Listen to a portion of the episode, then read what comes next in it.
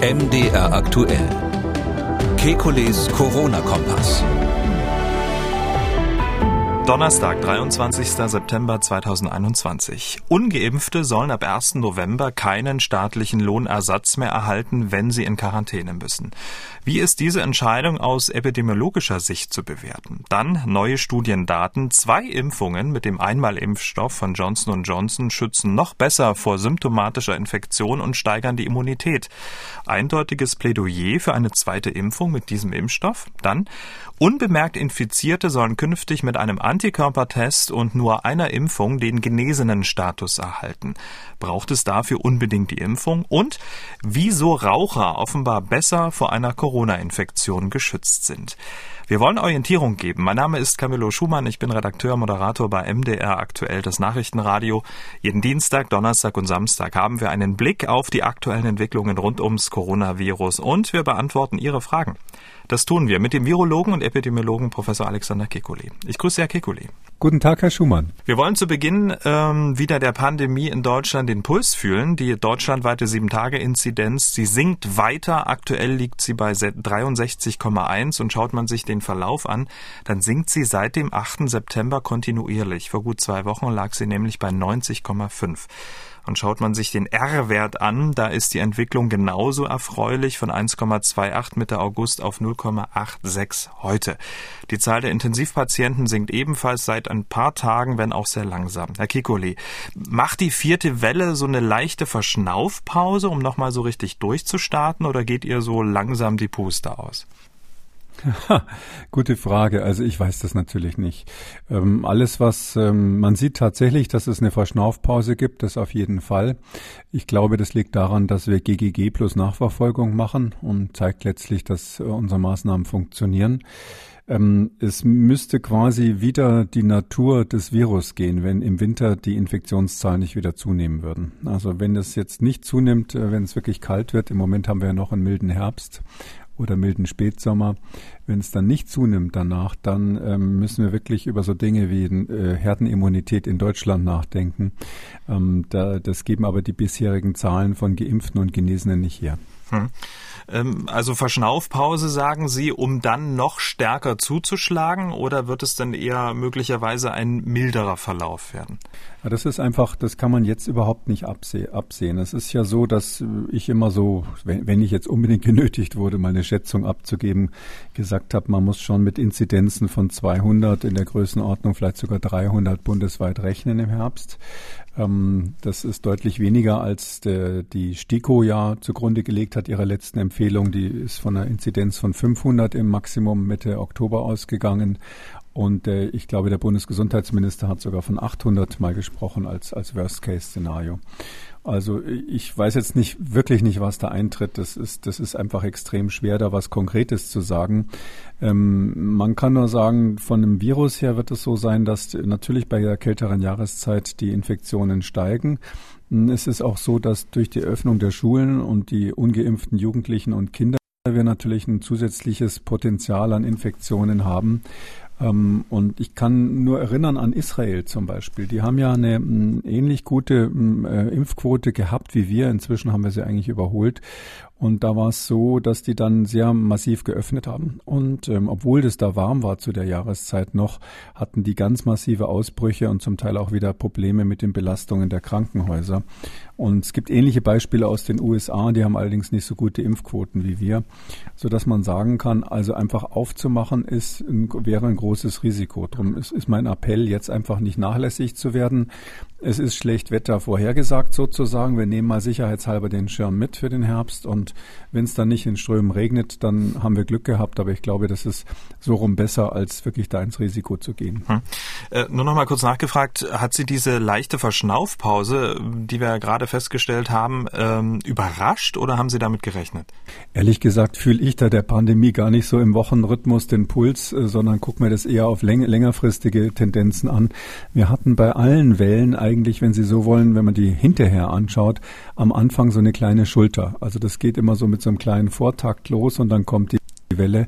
Ähm, woran das liegt, kann ich nicht wirklich sagen. Das möglicherweise hängt es damit zusammen, dass die Ankündigung von steigenden Fallzahlen bei den Menschen das Verhalten verändert. Ähm, aber das müsste man mal genauer untersuchen. Und ähm, ich würde, die Frage ist, das sehen wir hier so eine Schulter am Anfang einer größeren Welle oder äh, bleibt es irgendwie in der Größenordnung? Das kann ich nicht vorhersagen, aber wie gesagt, das, hm. das wahrscheinlichere Szenario ist, dass es ansteigt. Okay, an dieser Stelle der Hinweis, das Robert Koch Institut hat ein neues Übersichtstool für alle erhobenen Daten ins Netz gestellt, tagesaktuell, grafisch auch sehr, sehr gut gemacht. Verlinken wir äh, den Hörern und Hörern dieses Podcasts in der Schriftversion, wie übrigens auch alle Studien, die wir hier in dieser Ausgabe und allen anderen Ausgaben besprechen. Das Tool finde ich, will ich auch sagen, hm? das Tool finde ich super. Ich habe mir das angeschaut. Also das ist wirklich ganz toll, kann ich jedem empfehlen, da mal drauf zu schauen. Wer also sozusagen Lust hat, die Pandemie live zu verfolgen, kann es also jetzt seit kurzem da wirklich hervorragend machen auf der Webseite des Robert Koch Institut. Äh, großes Lob an die, die das dort gemacht haben.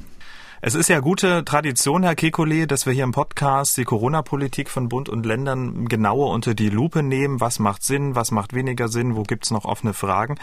Ähm, wir wollen das jetzt wieder tun. Gestern haben sich die Gesundheitsminister der Länder getroffen und eine Entscheidung für Ungeimpfte getroffen. Man kann sagen, der Druck für die Ungeimpften nimmt weiter zu. Bundesgesundheitsminister Jens Spahn. Wir haben uns darauf verständigt, dass spätestens ab dem 1.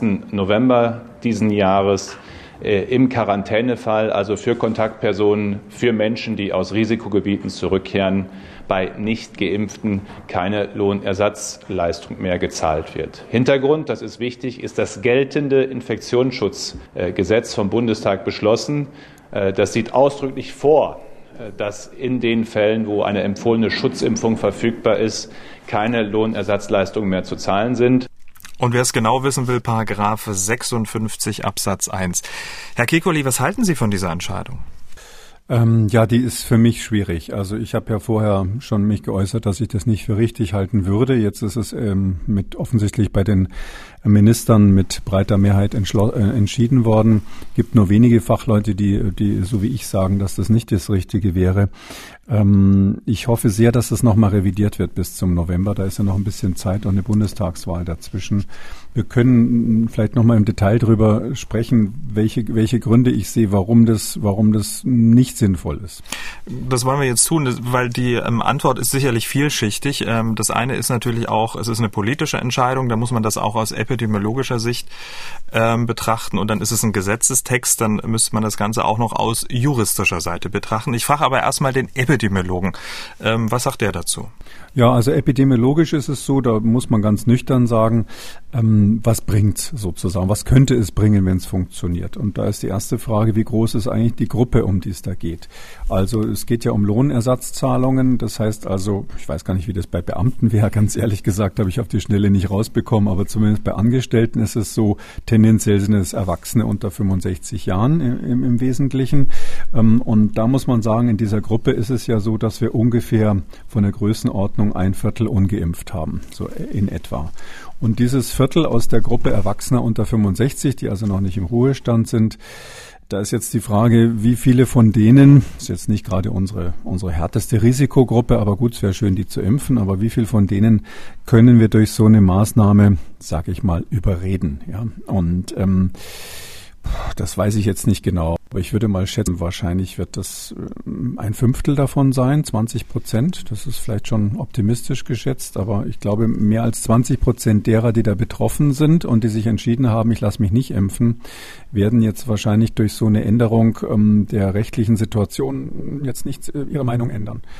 Und wenn es ein 20 Prozent wären, dann wäre das also ein Zwanzigstel von den, ähm, von den, von dem Viertel, heißt also fünf Prozent ungefähr von, von allen, die da betroffen sind, die man, die man noch erreichen würde, wo man zusätzliche Impfungen bekommt. Ähm, dieser Effekt äh, wird auf keinen Fall natürlich zu einer Herdenimmunität führen. Also er hat epidemiologisch praktisch keine Wirkung, weil wir Herdenimmunität sowieso nicht erreichen können, aber es wird auch keine wesentliche Verbesserung der Immunität geben. Und man muss ja immer dran denken, es gibt diese Impfdurchbrüche. Das heißt, alles, was man macht, selbst durch die Impfung, hat ja immer nur 50 bis 70 Prozent Schutz bezüglich Infektionen. Und das ist ja das, was epidemiologisch relevant ist. Also wie stark dämme ich sozusagen die, die Pandemie ein. Was wird zugleich passieren? Es wird natürlich eine Flut von Attesten geben, weil man sich medizinisch sozusagen da freikaufen kann. Hm, da werden dann Ärzte Atteste schreiben. Das kennen wir so ähnlich schon von den Masern. Als die Masernimpfpflicht eingeführt wurde, da war es halt dann immer die Frage, kennt man jemanden, der einem einen Attest schreibt, dass das Kind nicht geimpft werden kann? Ich bin sicher, dass die Zahl der ärztlichen Verordnungen, die also dann bestätigen, dass die Impfung aus medizinischen Gründen, welcher Art auch immer nicht möglich ist, steigen wird. Das ist sicher eine ungute Entwicklung. Es ist auch ganz klar, dass zumindest in bestimmten, sage ich mal, sozialen Bereichen man seine Kontaktpersonen nicht mehr mitteilt, weil wenn ich weiß, auf der Party war der und der, aber wenn ich das jetzt verrate, dann äh, kriegt er kein Geld mehr für zehn Tage oder wie auch immer er dann äh, in Quarantäne gesteckt wird. Das bremst sozusagen die Bereitschaft, die Kontaktpersonen Auskunft zu geben. Und natürlich gibt es ja viele Situationen, wo man sich so mehr oder minder freiwillig registriert. Wir sind ja ein relativ freies Land. Sie gehen irgendwo in eine Kneipe und, und, und registrieren sich da auf so einem Zettel. Da soll man seine Telefonnummer draufschreiben oder man macht das mit einer App. Ähm, auch das kann man natürlich ähm, äh, ohne weiteres, da ist halt dann mal ein Zahlendreher in der Telefonnummer drum und drin und fertig. Ja, mhm. ich glaube, dass diese diese äh, Fälle dann zunehmen bei den Leuten, die sagen, ich lasse mich hier nicht nötigen. Also nochmal vorneweg. Ich bin absolut für die Impfung und ich rufe immer zu der Impfung auf. Ich würde mich auch freuen, wenn sich mehr Menschen impfen lassen. Ähm, es ist nur die Frage, ob man mit diesem Instrument wirklich epidemiologischen Extranutzen hat. Und wenn ich jetzt diese Pro- und Con-Effekte, die ich gerade mal zusammengezählt habe, aus meiner Sicht alle zusammenwerfe, dann würde ich einfach sagen, der Nutzen ist höchst fraglich. Hm, also epidemiologisch ein großes Fragezeichen dran. Was äh, ich mich auch frage, über welche Fälle sprechen wir eigentlich ganz konkret? Geht es nur um die ungeimpften Menschen, die vorsätzlich in ein Risikogebiet fahren nach dem Urlaub Quarantäne machen müssen? Oder auch für die ungeimpften Menschen, die, weil zum Beispiel ein Kollege auf Arbeit positiv war, vorsichtshalber in Quarantäne gehen. Ne? Also da es geht um beide. Es geht um beide. Also es geht immer um die natürlich angeordnete Quarantäne. Also Sie müssen hier wirklich den Vorsatz haben, damit ähm, dieser 56 Infektionsschutzgesetz, dieser eine Satz da greift. Wird jetzt äh, schon wieder sehr juristisch, aber das heißt bei den, in, bei den Zivilrechtlern eben äh, wissen und wollen. Ja, also Sie müssen wissen, dass eine Folge eintritt und Sie müssen es auch wollen. Und ähm, da gibt's dann so im Strafrecht, sagt man absichtlich sozusagen, absichtlich heißt, ich habe es hauptsächlich gewollt. Also das ist hier natürlich nicht der Fall. Keiner will sich ja infizieren oder will sich dem Virus aussetzen. Also kommt also nur ähm, der Vorsatz in Frage. Ähm, und da gibt's eben jetzt sozusagen den direkten und den bedingten Vorsatz. Der bedingte Vorsatz heißt, ähm, dass man etwas, wie man so im Volksmund sagt, irgendwie billigend im Kauf nimmt. Ja, also es muss nicht eintreten, das Ergebnis, aber ich weiß, es könnte so sein. Und das ist die Kategorie, wenn ich quasi ungeimpft unter 3G plus Nachverfolgung zum Beispiel in eine Diskothek gehe. Nicht? Also da könnte man sagen, irgendwie nehme ich schon eine Infektion hier in Kauf und damit ja auch dann die Quarantäne in Kauf. Ähm, aber das ist halt ein bisschen schwierig, weil ähm, äh, wann, wann, wann ist das wirklich so, dass ich diesen bedingten, die Juristen sagen, Eventualvorsatz, ja, also ähm, dolus eventualis sagen die Jura, äh, dazu. Was, was, ähm, wann, wann, wann ist der bejaht? Also wann ist es der Fall? Also und das ist genau der, den Sie da ansprechen, zum Beispiel Rückkehr aus dem Hochrisikogebiet oder oder Virusvariantengebiet. Da sag ich, ja, da habe ich im Prinzip ja gewusst, wenn ich da zurückkomme, muss ich in Quarantäne. Und wenn ich nicht geimpft bin, habe ich also die Quarantäne durchaus sozusagen in Kauf genommen. Hm. Oder vielleicht sogar nicht nur bedingt, sondern direkt in Kauf genommen. Aber das ist halt, selbst da könnte man jetzt drüber reden, ist es juristisch nied- und nagelfest? Nicht immer. Kann ich vielleicht mal ein paar Beispiele machen. Also Wissen Sie denn immer vor Abreise, dass das ein Risikogebiet ist? Es gibt ja auch Leute, hatten wir jetzt gerade im Sommer in Portugal, Gab's ja, die werden, genau. erst im, werden erst im Urlaub äh, ja. von der Ankündigung mhm. überrascht, dass die Risikogebiete geändert wurden. Mhm. Da würde dann diese Ausnahme des 56 nach meiner äh, Infektionsschutzgesetz nach meiner Meinung nach nicht mehr gehen, weil da können Sie eben nicht sagen, er hätte es vermeiden können sozusagen, weil er es ja nicht direkt gewusst hat. Es war kein, kein Vorsatz, auch kein eventueller Vorsatz in dem Fall. Und dann gibt's noch ein anderes Thema zum Zeitpunkt. Ähm, es ist ja so, im Moment gilt diese sogenannte Absonderungspflicht nach der Corona-Einreiseverordnung. Die gilt ja nur bis Ende September. Das ist erstmal bis Ende September festgelegt. Wahrscheinlich wird es verlängert. Aber da kann man natürlich immer sagen, na ja, zu dem Zeitpunkt, wo ich die Reise geplant habe, hieß es Ende September. Äh, und ich wollte erst danach fahren und dann hatte ich keine Zeit mehr, mich zu impfen. Und schon sind sie wieder raus aus dieser juristischen Vorsatzfalle sozusagen. Dann ist noch ganz praktisch die Frage, bestand denn wirklich die Möglichkeit vor der Abreise, mich rechtzeitig zu impfen? Ich sage jetzt mal, ähm, jemand hatte bei der ersten Dosis eine besonders starke Nebenwirkung. Dann kann er durchaus sagen, ähm, das wollte ich mit meinem Arzt erstmal abklären, ob ich dann wirklich die zweite Impfung machen sollte. Ähm, dabei ist der zweite Impftermin verstrichen und dann musste ich aber schon abreisen. Oder ich war aus wichtigem Grund verhindert. Beim zweiten Impftermin, was weiß ich, äh, ist meine Frau auf die Nase gefallen und ich musste sie ins Krankenhaus bringen. Also Sie sehen schon, das ist sogar bei diesem Fall, wo es, wo ich eigentlich finde, ja, da hat es eine moralische Berechtigung irgendwo zu sagen, Leute, die in Urlaub fahren zum Beispiel und kommen dann zurück und sagen ihrem Arbeitgeber Edge, ähm, jetzt, jetzt, jetzt muss ich aber hier in Quarantäne gehen auf deine Kosten oder die des Staates. Da finde ich es irgendwie auch so den, den erhobenen Zeigefinger nachvollziehbar, aber selbst da kann man es aufweichen. Vielleicht gebe ich noch eins hinterher. Das war jetzt der Fall, wo ich jetzt sagen würde, okay, wenn es nur auf die, auf die Reiserückkehrer be beschränkt gewesen wäre, hätte ich es irgendwie nachvollziehen. Aber das praktische Leben ist ja, da geht es ja nicht darum, sondern da geht es ja um die praktische Situation. Ähm, die Leute sollen äh, GGG plus Nachverfolgung machen und äh, hinterher kommen sie aber in Quarantäne. Und da ist schon die Frage, war denn die Quarantäneanordnung des Gesundheitsamts im Sinne des 56 Infektionsschutzgesetz immer vorhersehbar. Also beim Vorsatz heißt es eben die Wissentlichkeit. Aber also habe ich das also gewusst, dass es passieren würde oder wahrscheinlich kommen würde?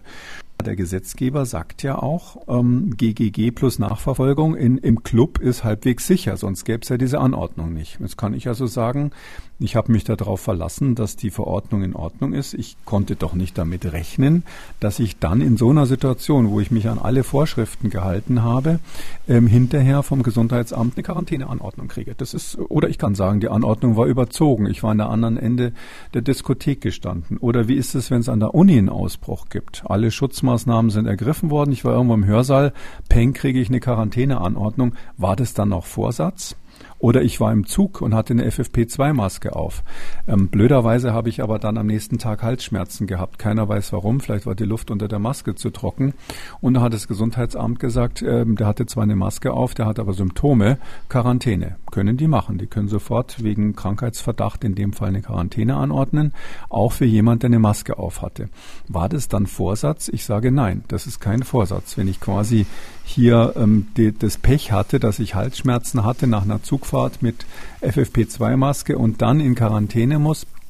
Sie merken schon, ähm, diese ganzen Fälle oder oder noch noch ein besserer vielleicht. Noch einer, Mensch, Herr Kegel. Noch einen drauf, ich gebe Ihnen noch einen. Dann reicht's Wie ist aber. Das mit, dann reicht's ja, aber ich will jetzt wirklich auch erklären, warum das, ja, ja. warum ich glaube, dass das ganze mhm. Ding bis Ende November, bis im November sowieso von den Gerichten kassiert wird. Ähm, also, wie ist das eigentlich mit Minderjährigen? Ab 16 dürfen sie in Deutschland arbeiten. Das heißt, sie könnten ab 16 Lohnersatzleistungen erhalten. Jetzt bestimmen aber bei Minderjährigen die Eltern, ob er sich impfen lässt. Wie ist denn das? Das eigentlich ist das noch Vorsatz, wenn die Eltern gesagt gesagt haben, du darfst dich nicht impfen. Hm. Also ich glaube, da gibt es noch viele Fragezeichen, wo man mal drüber reden kann und die sozialen Aspekte von dem Ganzen, ob hm. diese äh, Ermahnung unsere Gesellschaft auseinandertreibt, das ist noch auf einem ganz anderen Papier. Gut, also epidemiologisch Fragezeichen. Jetzt sagen Sie, juristisch ist es auch noch mehr als wackelig und auf ziemlich dünnem Eis das Ganze gebaut. Äh, die Beispiele aus dem Alltag sind ja auch nachvollziehbar gewesen. Da hätten wir jetzt noch ähm, die dritte Komponente, die politische Komponente. Ist es nicht möglicherweise auch die, auf die äh, das Ganze zielt, sozusagen der äh, Ermahnfaktor, lasst euch impfen, der Druck wird größer? Ja, also ich glaube, das sagen ja auch alle ganz offen. Das ist, manche nennen das dann eine Impf, Impfpflicht durch die Hintertür. Es ist eine Ermahnung. Ich finde es grundsätzlich richtig, Unentschlossene nochmal zu ermahnen und ihnen zu sagen, die Sache ist wichtig. Ähm, Sie wissen natürlich, dass ich immer finde, das funktioniert am besten durch Aufklärung. Das ist einfach wirklich mein fester Glaube an der Stelle, dass wir vernünftige Menschen sind, wo das Zuckerbrot und die Aufklärung besser funktioniert als die Peitsche. Es gibt ja auch viele ähm, individuelle Gründe, die unterhalb der medizinischen Schwelle liegen. Also mhm. es kann ja wirklich äh, jemand, wir haben jetzt die aktuelle Diskussion, werden wir vielleicht auch noch drüber sprechen, dass man sich zum Beispiel durch Antikörpertests nachweisen kann, dass man genesen ist. Wenn ich jetzt sage, okay, wenn ich dann den genesenen Status durch Antikörpertests habe, dann äh, reicht ja eine Impfung. Und äh, das ist ja in der, in der Diskussion. Und da warte ich jetzt einfach noch ein paar Wochen. Da finde ich, ist jemand, der so eine Entscheidung trifft und sagt, das warte ich jetzt ab, dann nehme ich nur eine Impfung, weil ich weiß ja zum Beispiel, dass ich Covid hatte. Ich habe aber damals nur einen Schnelltest gemacht und kann es deshalb nicht mit der mhm. PCR beweisen. Das ist ja nicht völlig abwegig. Und da, es gibt ja auch viele andere Beweggründe, die so im persönlichen Bereich eher, sage ich mal, weiche Gründe sind. Ähm, da hat vielleicht jemand ähm, äh, Bekannte, die eine schwere Nebenwirkung hatten oder jemand aus der Familie hat eine schwere Nebenwirkung gehabt oder religiöse Gründe. Wie weich sind die eigentlich? Die sind ja in der Regel anerkannt. Hier habe ich aber noch nichts davon gehört. Ähm, es ist letztlich eine Bevormundung derer, die ähm, äh, die meinen, dass sie jetzt auf der richtigen Seite sind im Moment. Die meinen, dass sie jetzt Recht haben, die bevormunden in dem Moment eine Minderheit. Ähm, und die Wissenschaft hat ja auch schon oft gezeigt, dass, dass gerade bei so neu entwickelten Substanzen man gar nicht weiß, wer am Schluss Recht hat oder wie viel er Recht hat. Es sind ja alles, was wir machen, sind ja Empfehlungen aus der momentanen Datenlage heraus. Und deshalb glaube ich, dass man so einen Absolutheitsanspruch, äh, sozusagen die Absolutheit der Wohlgesinnten, dass man das nicht, dass man das nicht in den Raum stellen kann, sondern man muss immer davon ausgehen, dass es Menschen gibt, die gute Gründe haben, sich anders zu entscheiden. Und ich glaube, deren Position muss man auch respektieren. Hm. Druck, Bevormundung, Herr Spahn sieht das natürlich ein bisschen anders. Gelegentlich wird darüber gesprochen, dass das Druck bedeuten würde für ungeimpfte. Ich denke, wir müssen das andersrum sehen. Es ist auch eine Frage von Fairness. Äh, daher ist ja auch diese gesetzliche Regelung entstanden. Diejenigen, die sich und andere durch eine Impfung schützen, äh, haben ja dann auch die berechtigte Frage, warum eigentlich für jemanden, der im Urlaub war, im Risikogebiet und weil er nicht geimpft ist, der dann in Quarantäne muss, warum sie dann für so jemanden mitzahlen. Also die Debatte muss man ja aus beiden Aspekten sehen. Ähm, und dann ist es eben auch wichtig, wenn Menschen sagen, es ist ihre freie persönliche Entscheidung, das bleibt es auch, ob sie sich impfen lassen oder nicht, dass mit dieser Entscheidung dann eben auch die Verantwortung kommt, finanzielle Folgen zu tragen. Ein abschließender Satz vielleicht noch dazu. Da gibt es zwei Sätze. Das eine ist, ich glaube, ähm, die finanziellen Folgen, wenn man jetzt wirklich ähm, Lohnausfall für 14 Tage hat, die sind eben nichts, was, was Menschen einfach mal so locker tragen können, zumindest viele nicht. Und das andere ist, ähm, das Argument von Herrn Spahn ist in sich, hat einen logischen Widerspruch in sich weil er bezieht sich ja auf das Gesetz, nicht? Und ähm, das Gesetz ist eben meines Erachtens, das habe ich glaube ich vorhin erklärt, gar nicht so auslegbar. Ähm, und wenn es nicht so auslegbar ist, dann kann er dahinter nicht wirklich in Deckung gehen. Wir sind gespannt, äh, ob das ähm, Gesetz und das Vorhaben dann bis November durchhält. Wir werden es natürlich besprechen hier im Podcast. Kommen wir zum Thema Boosterimpfung. Ähm, in Deutschland hat sich ja die Ständige Impfkommission dazu jetzt noch nicht positioniert. Ähm, die Empfehlung wird noch erwartet. Die Gesundheitsministerkonferenz hat die Boosterimpfung aber trotzdem für bestimmte Bevölkerungsgruppen schon mal empfohlen. Das sehen Sie ja ähnlich, haben in einem der vorangegangenen Podcasts auch eine Boosterimpfung für Menschen ins Spiel gebracht, die mit dem Einmalimpfstoff von Johnson Johnson geimpft wurden. Und nun gibt es äh, Studienzwischenergebnisse, die eine deutlich bessere Wirksamkeit zweier statt nur einer Impfung mit Johnson Johnson belegen. Also Sie fühlen sich vermutlich bestätigt. Ja, das äh, sah vorher schon so ein bisschen so aus. Es war klar, weil wir von AstraZeneca die Daten hatten. Das ist ja ein Vektorimpfstoff. Und ähm, bei Johnson Johnson gab es einfach die Daten nicht. Das war der einzige Unterschied.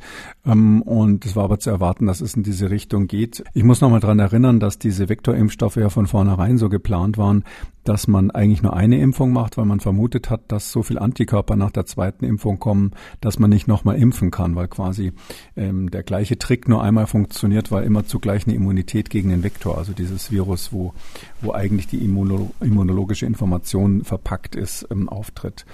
Und bei AstraZeneca hat man gemerkt, nach der ersten ist es so schwach, dass wir noch die zweite Impfung brauchen. Bei Johnson Johnson war es zunächst so, dass eine Impfung eben ausgereicht hat. Das war also mehr oder minder ein Zufallsprodukt mit der Einmalimpfung. Und es war jetzt zu erwarten, dass mit der Delta-Variante sozusagen dieser Johnson Johnson Vorteil ausgereizt ist.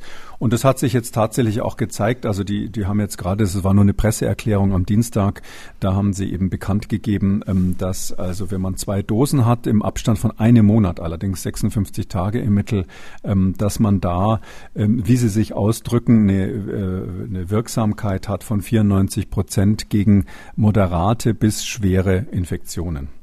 Ich fand es ein bisschen komisch, dass Sie sagen moderate bis schwere Infektionen, weil normalerweise ist die Impfstoffwirksamkeit immer gegen jede Art von symptomatischer Infektion. Also wer auch immer Symptome hat, es gilt quasi als Impfversager in diesem, in dieser typischen Vaccine Efficiency. Und dass man da jetzt moderate bis schwere sozusagen das so eingrenzt, ähm, bin mal gespannt, wie die Studie aussieht. Das sieht so ein bisschen aus, als hätten sie da bei der Pressekonferenz äh, mit dem Wording so ein bisschen was gedreht. Ähm, das andere ist, dass sie es nochmal eingegrenzt haben nach äh, Wirksamkeit nur in der, in den USA und außerhalb der USA. Und ähm, da ist es so, dass nur in den USA bei moderaten bis schweren Infektionen die Wirksamkeit 94 Prozent ist. Das ist also viel besser als, als nur bei einer Impfung. Bei einer Impfung war es so irgendwo bei ach, etwas unter 80 Prozent. Und ähm, wenn man jetzt ähm, außerhalb der USA anschaut, da haben sie gesagt, da sei es so, dass da die Wirksamkeit schlechter ist als in den USA. Und wenn man die, das global anschaut und dann moderate bis schwere global anschaut, dann sagen sie nur noch 75 Prozent. Also das heißt, ich habe so den Eindruck, dass es da bei den relativ, sage ich mal, unterschiedliche Ergebnisse gab. Ganz klar ist es so, die zweite Impfung oder der Booster dann bei Johnson Johnson bringt einen riesen Vorteil, insbesondere für diese Patienten oder diese Personen, die eben bisher überhaupt nur eine Impfung bekommen haben. Ähm, deshalb ähm, bestätigt es aus meiner Sicht, dass wenn man boostert, dass das eine Gruppe ist, mit der man anfangen sollte. Ähm, es ist aber nicht klar, wie gut es dann wirksam ist. Also das kann man aus dieser Pressekonferenz wirklich nicht rauslesen, weil die eben diese Einschränkungen gemacht hat. Äh, USA viel besser als international. Es wird ja die Frage, wo die Studien international gelaufen sind, wie viel Delta war dabei. Und deshalb müssen wir uns am Ende das nochmal anschauen, was da, was dabei rauskommt. Und es ist natürlich zwei Monate Abstand. Das ist ziemlich lang zwischen den zwei Impfungen. Und Sie haben auch noch dazu gesagt, wenn, wenn man das dann sechs Monate Abstand macht, dann ist es nochmal um Faktor drei besser, zumindest was die nachweisbaren Antikörper betrifft. Das ist also diese alte Regel, je länger der Abstand äh, zur zweiten Impfung, desto besser, so dass man das jetzt auch an der Stelle nicht unmittelbar jetzt mit den RNA-Impfstoffen vergleichen kann, die ja typischerweise in drei bis vier Wochen Abstand gegeben werden. Hm. Ungefähr 4,4 Millionen Impfdosen von Johnson Johnson wurden ja in Deutschland bisher verimpft. Sind jetzt diese ähm, Studienergebnisse Grund genug, sich mit dem Vektorimpfstoff von Johnson Johnson ein zweites Mal impfen zu lassen oder sollte man da auch ein heterologes Impfschema zum Beispiel mit einem RNA-Impfstoff wählen? Das hat natürlich jetzt so konkret keiner verglichen. Das ist ähm, ähm, in dem Sinn auch noch nicht empfohlen. Ähm, aber wir wissen aus anderen Situationen, dass, der Hetero, dass die heterologe Impfung einfach de facto immer besser gewesen ist, was, wo man auch theoretisch erklären kann, warum das so ist. Das liegt eben daran, dass das Immunsystem nochmal einen etwas abgewandelten Stimulus kriegt und dadurch eine breitere Immunantwort macht, insbesondere wenn es um neue Varianten geht. Die, das greift sozusagen am, am Rand dann noch die Varianten mit ab. Und ähm, deshalb würde ich jetzt spontan sagen, wenn ich jetzt einmal Johnson Johnson bekommen hätte, würde ich wahrscheinlich ähm, fragen, ob ich beim nächsten Mal äh, BioNTech oder, oder Moderna bekomme. Ähm, wobei man dazu sagen muss, das ist bis jetzt nicht zugelassen und wäre dann sozusagen eine Off-Label-Anwendung. Das darf der Arzt natürlich machen, aber es ist keine, keine offizielle Anwendung, sondern eine Individualentscheidung des Arztes. Ich meine aber, dass die wissenschaftliche Datenlage dafür ausreichen würde. Man kann genauso gut natürlich auch die zweite Johnson Johnson Impfung geben, die ist ja auch noch nicht zugelassen. Also da ist eigentlich auch so, dass beide Fälle ähm, eine Individualentscheidung des behandelnden Arztes sind. Hm, wir wissen ja, bei AstraZeneca gibt es ja die Empfehlung, heterolog äh, zu impfen. Das könnte hier möglicherweise ja auch passieren. Na, bei AstraZeneca hat man das natürlich wegen der äh, seltenen, aber sehr schweren Nebenwirkungen hauptsächlich gemacht. Ähm, das ist bei Johnson Johnson noch nicht so genau registriert, aber klar, es gab ähnliche Her Nebenwirkungen. Es gab auch die Thrombosen, ähm, so ich jetzt eben, die habe ich natürlich gerade im Kopf auch gehabt, wenn ich sage, ich würde, ich würde wohl ähm, RNA-Impfstoff nehmen. Das wäre medizinisch vertretbar und naheliegend, aber es gibt eben weder die Zulassung dafür noch die Empfehlung der STIKO bisher. Schauen wir mal. Schauen wir mal. Ähm, kommen wir zum nächsten Thema. 3G ist ja die von der Politik beschlossene Grundlage für ja, normales Leben, also geimpft, genesen oder getestet. Aber es gibt in Deutschland Millionen Menschen, die sich unbemerkt infiziert haben, aber keinen PCR-Test gemacht haben, um ihren genesenen Status auch offiziell dokumentieren zu können. Und für diese Menschen soll es nun einfacher werden. Bundesgesundheitsminister Jens Spahn nochmal. Jetzt geht es eben mit guten, besseren Antikörpertests, dass man durch den Antikörpertest nachweisen kann, man hatte die Infektion und dann reicht eine Impfung. Also, man hat den Antikörpertest und man macht eine Impfung und dann hat man den genesenen Status, also Antikörpertest plus Impfung und dann ist man fein raus. So der Plan. Ähm, da stellen sich mir doch viele Fragen, zum Beispiel, was für ein Antikörpertest? Also ein Laborantikörpertest, also wo richtig genau hingeguckt wird äh, oder ein Schnelltest aus der Apotheke. Aber wieso brauche ich eigentlich einen ähm, positiven Antikörpertest und noch eine Impfung? Reicht nicht der Antikörpertest? Das sind so Fragen, die, über die ich mich jetzt gern mit Ihnen unterhalten will. Die erste Frage, Laborantikörpertest oder Schnelltest aus der Apotheke? Herr Spahn hat auch gesagt, die Tests sind jetzt immer besser geworden. Welche meint er eigentlich? Ja, also das, was von Anfang an schlecht war, waren diese, diese Tests aus der Apotheke. Also man konnte ja ähm, so Schnelltests kaufen, wo man äh, sich mal schnell einen Tropfen Blut abnimmt und dann gab es eben so eine Diffusionsreaktion, so ähnlich wie der Antigentest, ähm, äh, gab es eben so eine Bande auf so einem kleinen Kästchen, quasi in so einer kleinen Kassette. Und wenn da die Bande positiv war, dann hatte man Antikörper. Die Tests waren von Anfang an schlecht. Ich glaube, wir haben hier auch schon davor gewarnt. Äh, und ähm, das wurde auch leider zum Teil dann in der Diskussion verwechselt mit den Antigentests. Ich erinnere mich gut, als ich ähm, äh, ja schon vor also im April letzten Jahres für die Antigentests äh, Werbung gemacht habe. Da gab es dann Leute, die gesagt haben, ja, die Tests sind aber Mist und meinten aber die Antikörpertests. Also das ging zum Teil so ein bisschen durcheinander. Es bleibt dabei, dass die Antikörpertests, die man selber macht, bis heute eigentlich nicht besonders gut sind. Also ich würde, das wird natürlich eine Fachkommission dann entscheiden müssen, aber ich würde ähm, jetzt im Moment die Datenlage eher so sehen, dass ein zuverlässiger Nachweis einer durchgemachten Infektion nur durch eine Blutabnahme beim Arzt passieren kann. Das ist dann richtig in der Armvene, eine ganz normale Blutabnahme. Und da stellt man dann mit einem Labortest fest, Antikörper ja oder nein. Und die sind ja schon sehr, sehr lange verfügbar, diese Tests, und die sind damals schon gut gewesen und heute auch gut. Darum glaube ich, dass der Bundesgesundheitsminister sich hier eigentlich nur auf die Schnelltests beziehen kann, weil diese, diese Antikörpertests, die man aus dem Blut macht, schon immer gut waren. Okay, also ähm, er redet über die Schnelltests aus der Apotheke, die man dann möglicherweise, wie zum Beispiel auch äh, in Österreich gibt es das ja schon, kaufen kann. Ähm, und da äh, würden Sie sagen, ähm, ist die Entwicklung jetzt so, dass man darauf einigermaßen vertrauen kann? Ähm, das käme wirklich auf die Tests an. Ich muss jetzt sagen, also mein pauschales Bild von diesen Schnelltests ist nach wie vor schlecht. Ähm, man müsste auf jeden Fall, wenn man, wenn man so eine Möglichkeit schafft, dass sich jemand mit so einem Schnelltest da quasi nachweisen kann, dass er dass er äh, eine Covid-Infektion durchgemacht hat. Da müsste man das relativ genau reglementieren, wie das gemacht wird, wo das gemacht wird, wie das dokumentiert wird. Das geht natürlich nicht, dass man es zu Hause macht und natürlich auch festlegen, welche Tests dann dafür zugelassen sind. Ähm, das ist wäre noch ein relativ langer Weg. Drum kann ich jetzt nur praktisch sagen, der typische Fall ist ja eigentlich der, dass jemand ähm, unsere, unseren Appell nicht wahrgenommen hat, dass man sich sofort eine PCR machen lassen muss, wenn man einen positiven Antigentest Test hat, weil der alleine nicht reicht und äh, die, das PCR-Ergebnis vom Labor sich aufheben muss. Wer das nicht gemacht hat oder tatsächlich gar keinen Antigentest hat, sondern nur denkt, er hätte wahrscheinlich Covid gehabt, mh, für die ist es meines Erachtens das Sinnvolle, tatsächlich vom Arzt durch eine Blutabnahme sich das bestätigen zu lassen. Ähm, das wäre der schnellste Weg sozusagen, da in diesen Bereich zu kommen, dass dann nur noch eine Impfung ausreicht. Ich glaube, das andere wird unter Fachleuten noch eine längere Diskussion sein, äh, welche Antigen, äh, welche welche Antikörpertests zum selbermachen sozusagen dazugelassen werden sollten. Hm. Wenn das aus Ihrer Sicht und Ihrer Bewertung möglicherweise noch eine längere Diskussion ist, frage ich mich natürlich, warum Herr Spahn das jetzt so ankündigt, als käme das übermorgen. Äh, wenn das dann doch, äh, ist das so eine Nebelkerze? Nö, ich sehe das in dem Fall eigentlich ganz positiv. Also äh, fast, fast hätte ich gesagt, das, was ich vorhin kritisch gesagt habe zu der, zu der anderen Idee, da die Lohnfortzahlung auszusetzen, ähm, das, das können wir hier fast wieder relativieren. Das finde ich eigentlich eine sehr gute Idee, eine lange überfällige Sache. Und wenn das vom Gesetz her formuliert wäre, also wenn wenn es einfach heißt, man kann den ähm, Status, dass man die Krankheit durchgemacht hat, nachweisen durch einen Antikörpertest.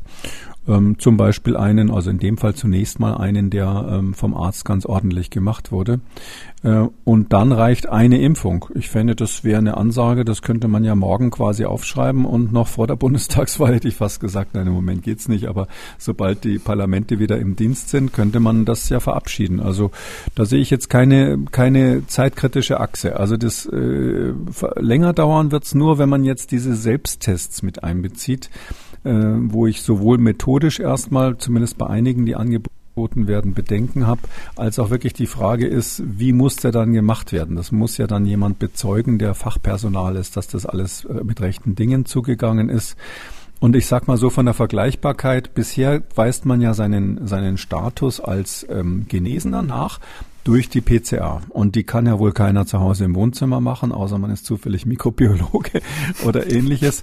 Das heißt also, die PCA wird typischerweise von einem Fachlabor durchgeführt und zertifiziert. Und ich finde, das wäre dann auf Augenhöhe und der vergleichbare sozusagen Nachweis, dass das gleiche Labor eben auch bei einer Blutabnahme den Antikörpertest heranziehen kann, um zu dokumentieren, dass jemand die Krankheit durchgemacht hat. Das finde ich, ist, wäre nur konsequent und war eigentlich schon überfällig und ich finde das gut, dass der Minister das jetzt angekündigt hat. Hm. Okay, ähm, setzen wir mal voraus, es wäre jetzt ein Labor-Antikörpertest. dann frage ich mich natürlich, äh, warum muss ich, wenn ich dann nachgewiesen habe, ich habe Antikörper, äh, brauche ich dann unbedingt noch eine Impfung? Ähm, würde nicht ein Grenzwert reichen? Ui, also die Antikörper selber sind ja nicht ähm, äh, sind ja nicht wirklich, äh, die weisen nicht nach, wie immun sie sind. Ähm, das gilt in beide Richtungen. Also wir haben Menschen, die haben äh, Durchbrüche, Impfdurchbrüche gehabt oder Durchbrüche nach im genesenen Status, obwohl sie vorher nachweisbare Antikörper hatten. Und wir haben umgekehrt die Situation, dass ja relativ viele nach ein paar Monaten äh, nach der Infektion oder insbesondere auch nach der Impfung dann ihre Antikörper verlieren. Zumindest die, die man so auf die Schnelle nachweist. Das IgG, was man dann nachweist, das verschwindet nach ein paar Monaten häufig. Und äh, trotzdem sind die Menschen ja deswegen nicht weniger immun. Also ob ich noch immun bin, das kann man nur ungefähr an diesem Antikörper-Titer nachweisen, aber nicht zuverlässig. Ähm, und deshalb ähm, wäre ich dagegen zu sagen, hm, hallo, ich bin jetzt immun, das reicht hier. Das, das kann man sicher nicht machen. Da ist mal so grundsätzlich die Frage, gilt Genesen schon ausreichend? Ist das schon ausreichend? Ist, ist das vergleichbar mit einer Impfung? Ich meine grundsätzlich eigentlich ja. Also eigentlich ist jemand, der eine Covid-Infektion durchgemacht hat, nach dem, was wir bisher biologisch verstehen, ähm, in der gleichen, im gleichen Maße geschützt vor einer Zweitinfektion, wie jemand ähm, vom Durchbruch geschützt ist, der eine Impfung gemacht hat. Aber da hat sich bei uns einfach ähm, der Gesetzgeber bisher dazu entschieden zu sagen, nein, die äh, rein durchgemachte Infektion gilt nur sechs Monate. Ähm, das kann man erstmal so machen. Das beruht im Grunde genommen auf älteren Daten, weil man früher eben tatsächlich dachte, dass der Impfschutz nicht so lange hält. Und dann hat man gesagt, da muss man nach diesen sechs Monaten spätestens eben einmal geimpft sein. Ähm, ich finde, das ist jetzt keine völlig abwägende, wegige Überlegung. Natürlich ist da Willkür mit drinnen, aber so Gesetze sind ja immer irgendwie so Pi mal Auge, um irgendwas zu regeln, was, was relativ komplex ist im, im realen Leben. Und deshalb finde ich zu sagen, okay, also wer also ähm, nach mehr als sechs Monate die Krankheit hinter sich hat, ähm, der muss noch einmal geimpft werden. Das kann man erstmal so machen. Und das würde dann eben im Prinzip auch für die Antikörperleute gelten, weil die ja gar nicht genau wissen, wie lange es her ist, dass sie, dass sie tatsächlich infiziert waren. Aber ich kann doch aufgrund der Laboruntersuchung genau bestimmen, ob ich jetzt ähm, verhältnismäßig gut immun bin oder nicht. Nee, das kann man eben nicht. Also es ist so, dass ähm, die Wahrscheinlichkeit ist hoch. Ja, wir wissen dass so tendenziell, wenn man jetzt, äh, was weiß ich, 5000 Leute untersuchen würde und dann würde man eine Tendenz feststellen und würde feststellen, dass tendenziell abfallende Antikörper korrelieren, insbesondere bei älteren Menschen, mit einer abfallenden Immunität gegen eine Infektion. Das stimmt. Aber im Einzelfall können Sie das nicht sagen. Im Einzelfall ist es eben so, da gibt es, äh, wie gesagt, Leute, die haben einen hohen Titter und sind trotzdem infiziert worden. Und es gibt Leute, die haben überhaupt keinen nachweisbaren Titter und sind aber scheinbar immun gegen das Virus. Also das, da sind noch zu viele andere Faktoren, die eine Rolle spielen, ähm, sodass wir diesen Surrogatmarker, sage ich jetzt mal, dieses reine IgG, da nicht zuverlässig nehmen können. Wir haben ja schon mal gesprochen über das Immunobridging, was man macht, wenn man, wenn man Kinder untersucht. Äh, bei Kindern wissen will, ob ein Impfstoff funktioniert oder nicht. da nimmt man ganz bewusst eben nicht nur das IgG, äh, um zu schauen, ist das ausreichend angestiegen, sondern da guckt man zusätzlich auf die neutralisierenden Antikörper. Das sind also solche, die im Zellkulturversuch im Labor wirklich Viren inaktivieren können. Ähm, das ist aber ein aufwendiger Versuch, das kann man nicht einfach so bei jedem Mal machen. Ähm, und das andere ist, wo man nachschaut, ähm, wie sieht's aus mit den äh, T-Zellen, also diese, diese zytotoxischen T-Zellen und andere äh, T-Zellen, also Lymphozyten sind es, die quasi dem Immunsystem helfen, eine Immunantwort zu machen. Da guckt man, sind da welche vorhanden, die speziell gegen SARS-CoV-2 gehen. Und mit diesen Tests kann man sich dem Thema näher, besser annähern. Aber auch da ist es so, das macht man eben bei, beim Immunobridging, dass man guckt, ähm, ist die, diese Blutreaktion, ist die vergleichbar mit dem, was wir bei anderen Altersgruppen sehen, die dann geschützt wurden durch den Impfstoff. Ähm, aber das ist wesentlich komplizierter als einfach nur mal IgG abnehmen. Okay. Sodass man aus, an dem IgG alleine nicht erkennen kann, ob jemand immun ist oder nicht. Also unterm Strich äh, gute, längst überfällige Maßnahme, Antikörpertest und in dem Fall dann äh, plus Impfung. Und hier wäre sozusagen noch das Fragezeichen, welcher Test wird's denn? Soll es ein Labortest sein oder wird es ein Schnelltest? Und wenn Schnelltest, welche Schnelltests? Aber da äh, sind sozusagen noch viele offene Fragen. Ja, aber ich finde, das ist schon mal gut für alle. Man muss sich ja überlegen, wir haben so viele Infizierte in Deutschland. Das ist ja eine wirklich große Ziffer von Menschen, die es zum Teil nicht mitbekommen haben. Zum Teil haben die das mitbekommen und wissen zum Beispiel, zwei Mitglieder meiner Familie wurden mit der PCR positiv getestet. Ich war dann auch krank, aber ich habe keinen Test machen lassen. Aus welchen Gründen auch immer. Ähm, und äh, dann wissen die eigentlich, sie hatten es schon. Und da gibt es, glaube ich, viele, die es wissen oder die es ahnen. Und die haben jetzt die Möglichkeit, eben äh, das auch nachzuweisen. Und das finde ich eigentlich nur konsequent. Gut, dann kommen wir zum nächsten Thema. Seit einigen Tagen geistert eine Schlagzeile durchs Netz, über die wir jetzt mal sprechen wollen. Ähm, die Schlagzeile lautet, darum schützt Rauchen vor Covid-19, Forscher lösen Rätsel auf. Oder auch so eine Schlagzeile ist zu lesen, Schutz und Gefahr zugleich, warum Corona bei Rauchern anders verläuft als bei Nichtrauchern.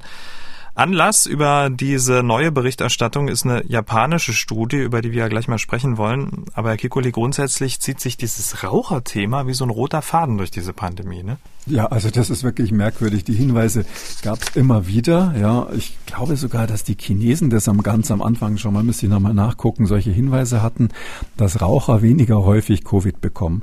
Und ich muss jetzt ganz ehrlich sagen, ich habe da meistens den Kopf geschüttelt und gedacht, naja, das kann irgendwie alles nicht sein. Warten wir es erstmal ab.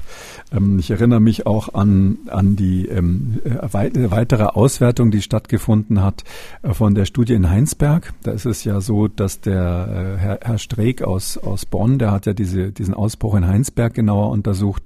Und die haben dann später ähm, untersucht, wer wo war bei dieser Festveranstaltung, wo sich so viele Menschen infiziert haben, haben das irgendwie mit der Lüftungsanlage versucht, in Korrelation zu bringen. Das war nur ein Preprint. Aber in irgendeinem Nebensatz stand dann drinnen, dass komischerweise die Raucher ähm, etwas seltener, also statistisch etwas seltener die Infektion abbekommen haben.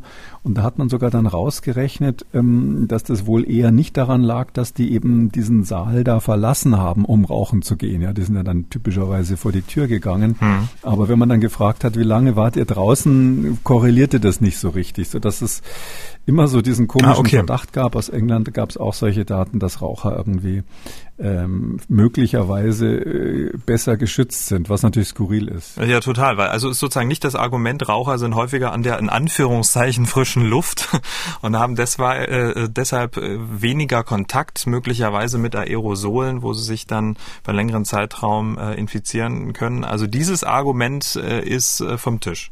Naja, vom Tisch. Man hat das halt versucht, irgendwie rauszurechnen. Sowas ist halt ein, so ein klassischer Confounder, heißt ja sowas immer bei Studien, dass es quasi so einen Faktor gibt, der, der ähm, das Ergebnis stört, weil die Leute sich anders verhalten haben.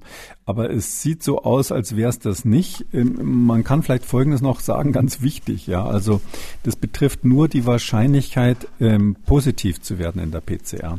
Das betrifft nicht die Frage, wie schwer wird man krank, wenn man wirklich Covid bekommt. Da ist es natürlich umgekehrt. Mhm. Äh, Raucher, die dann häufig auch äh, Probleme mit der Lunge haben, wenn die dann von Covid erwischt werden, COPD zum Beispiel, diese Raucher, Raucherlunge, ist, ist ein ganz wichtiger Risikofaktor, um schwerst zu erkranken und dran zu sterben. Also, also jetzt Rauchen anfangen, damit man quasi Covid besser übersteht hat, ist sicher falsch.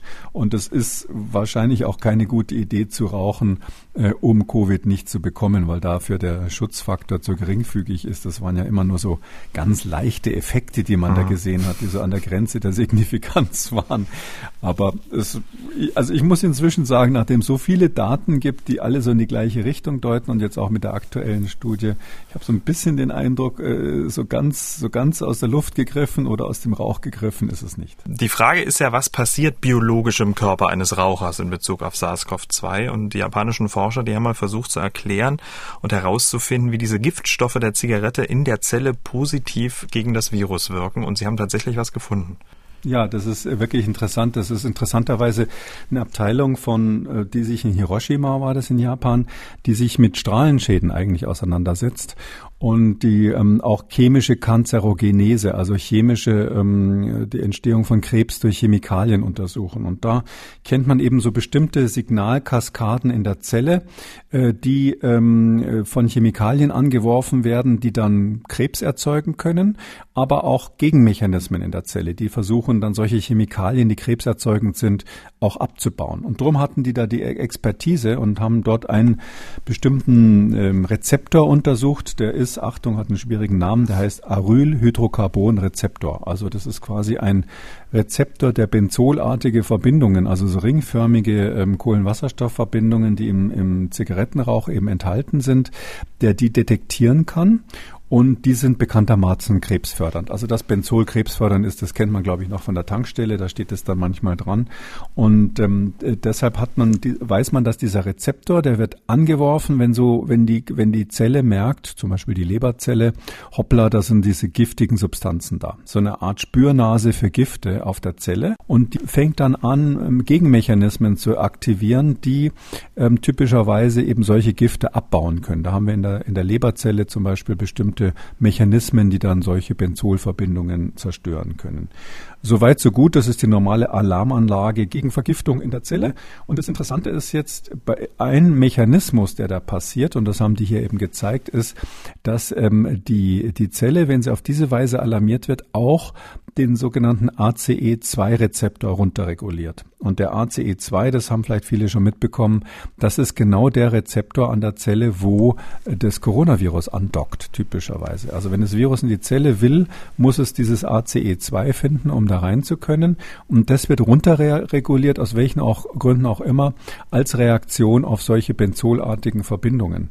Und ähm, das hat man hier eben jetzt nachgewiesen, dass tatsächlich, ähm, wenn man ähm, dieses ACE2 runterreguliert, ähm, dass dann zugleich die äh, Infektiosität in der Zellkultur natürlich nur, das ist kein Menschenexperiment und auch kein Tierexperiment gewesen, aber in der Zellkultur Zellen, die man quasi in der Petrischale wachsen lässt, bei denen ist es so, dass die dann nicht mehr so leicht infizierbar sind, äh, wenn man diesen Mechanismus in Gang setzt, der auch von Zigarettenrauch in Gang gesetzt wird. Also könnte man doch aus diesem, ich sag mal, Zigarettenrauchextrakt dann auch eine Therapie entwickeln? Ja, das ist nicht ganz, also das ist natürlich jetzt ein bisschen Zukunftsmusik, aber es ist nicht abwegig. Ich, das ist natürlich der Grund, warum man unter anderem solche Untersuchungen macht. Das sind ja keine Forscher, die jetzt beweisen wollen, dass Zigarettenrauchen doch gut gegen äh, Corona hilft. Ähm, würde ich auch ausdrücklich davor warnen, bevor das einer einen falschen Hals kriegt, dass das so zu interpretieren wäre. Nee, genauso denken die natürlich, wenn man diesen Aryl-Hydrocarbonrezeptor, also diese Spürma Nase gegen, ähm, gegen ähm, Benzolverbindungen, wenn man die raufreguliert, also wenn man die aktiviert, dann ist tatsächlich das, ähm, das kann das, das SARS-CoV-2-Virus nicht mehr so leicht in die Zelle rein. Und äh, das schreit natürlich dann danach ähm, zu sagen, okay, jetzt ähm, finden wir vielleicht andere Wege, das zu aktivieren. Es muss ja nicht immer Zigarettenrauch sein. Man kann ja da in der, in der Pharmakologie dann irgendwann viel selektiver vorgehen. Aber das wäre, wenn es irgendwann mal solche Medikamente geben sollte, wirklich nur der aller, allererste Anfang in diese Richtung. Und es gibt schon ganz andere Experimente, ganz andere mh, hm, Ansätze, sage ich mal, wie man ähm, die, dieses Eindringen des, des SARS-CoV-2 in die Zielzelle verhindern oder blockieren kann. Und ich würde jetzt mal mutmaßen, dass die anderen Konzepte, die es da gibt, da gibt es relativ viele, die auch so aus der Zellkultur kommen, dass die wahrscheinlich eher das Zeug haben, zu einem Medikament zu werden. Und auch diese Studie werden wir verlinken in der Schriftform dieses Podcasts und ähm, zum Abschluss ähm, dieser Thematik der Hinweis, Rauchen kann tödlich sein und fügt Ihnen und den Menschen in Ihrer Umgebung erheblichen Schaden zu. Kommen wir zu den Fragen unserer Hörerinnen und Hörer. Frau Rehm hat angerufen. Sie hat sich impfen lassen mit doch einigen Folgen und hat jetzt so ein paar Fragezeichen. Und zwar am 6.9. wurde ich geimpft. Zwei Tage hatte ich Gliederschmerzen, das ist ja normal. Aber danach habe ich mich 14 Tage lang gefühlt wie einer nach einer schweren Grippe mit Schwindel und äh, noch immer Schweißausbrüchen. Jetzt meine Frage lautet, am 12.10. habe ich den zweiten Impftermin. Soll ich diesen absagen oder vielleicht zwei, drei Ta äh, Wochen später einen neuen Termin ausmachen? Für eine Antwort würde ich mich sehr freuen. Äh, also ich äh, kann mal Folgendes allgemein sagen. Also wir wissen, dass bei der zweiten Dosis diese typische Reaktion, die Impfreaktion häufig stärker ist bei den RNA-Impfstoffen. Damit muss man rechnen. Also was auch immer bei der ersten Dosis passiert ist, wird dann typischerweise bei der zweiten Dosis nochmal passieren und zwar etwas stärker. Zweitens muss man sagen, Schwindel ist, ähm, also alles, was so ein bisschen wie Grippe sich anfühlt, ist, ist meines Erachtens unbedenklich. Das ist normal, weil da, da schießen einfach diese Botenstoffe, diese immunologischen Botenstoffe, die Zytokine, schießen nach der Impfung im Blut hoch und da fühlt man sich so ähnlich, als würde man gerade eine Grippe bekommen. Das ist eigentlich der gewünschte Effekt, auch, auch wenn es, auch wenn es zynisch klingt, aber so will man es eigentlich haben ein bisschen.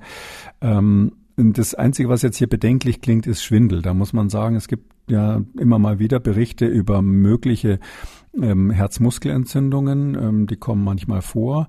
Ähm, Herzmuskelentzündungen können auf verschiedene Weise zu Schwindel indirekt führen, entweder über Herzrhythmusstörungen oder im schlimmsten Fall über ähm, Probleme, die mit Trompen und mit der Blutgerinnung zusammenhängen. Ähm, und deshalb muss man so einem äh, Symptom immer nachgehen. Kommt dann sehr darauf an, ob der Schwindel, wie die Neurologen sagen, ungerichtet ist, also ob man sich nur schwindlig fühlt allgemein oder ob das ein richtiger Drehschwindel ist, der in eine Richtung geht. Ähm, deshalb würde ich sagen, bei Schwindel als Symptom sollte man auf jeden Fall mal zum Arzt gehen, das genauer abklären, ob das damit zusammenhängen könnte. Kann ja auch sein, dass es zufällig aufgetreten ist. Und davon abhängig machen, ob man äh, die zweite Impfung möglicherweise ähm, verschiebt. Also das äh, hängt jetzt vom Einzelfall ab. Damit sind wir am Ende von Ausgabe 223. Vielen Dank, Herr Kekoli. Wir hören uns dann am Samstag wieder, dann zu einem Hörerfragen-Spezial. Gerne, Herr Schumann, bis Samstag. Sie haben auch eine Frage, wollen was wissen, dann schreiben Sie uns an mdraktuell-podcast.mdr.de oder Sie rufen uns an, das kostet nix, 0800 322 00. Kekules Corona-Kompass als ausführlicher Podcast unter Audio und Radio auf mdr.de, in der ARD-Audiothek, bei YouTube und überall, wo es Podcasts gibt. An dieser Stelle ein Podcast-Tipp, hören Sie doch mal in den Rechthaber rein, der Podcast für Ihre juristischen Alltagsfragen. In der aktuellen Ausgabe geht es unter anderem um die Frage, kann ich bei Krankheit gekündigt werden? Der Rechthaber überall, wo es Podcasts gibt. MDR aktuell. Kekules Corona-Kompass.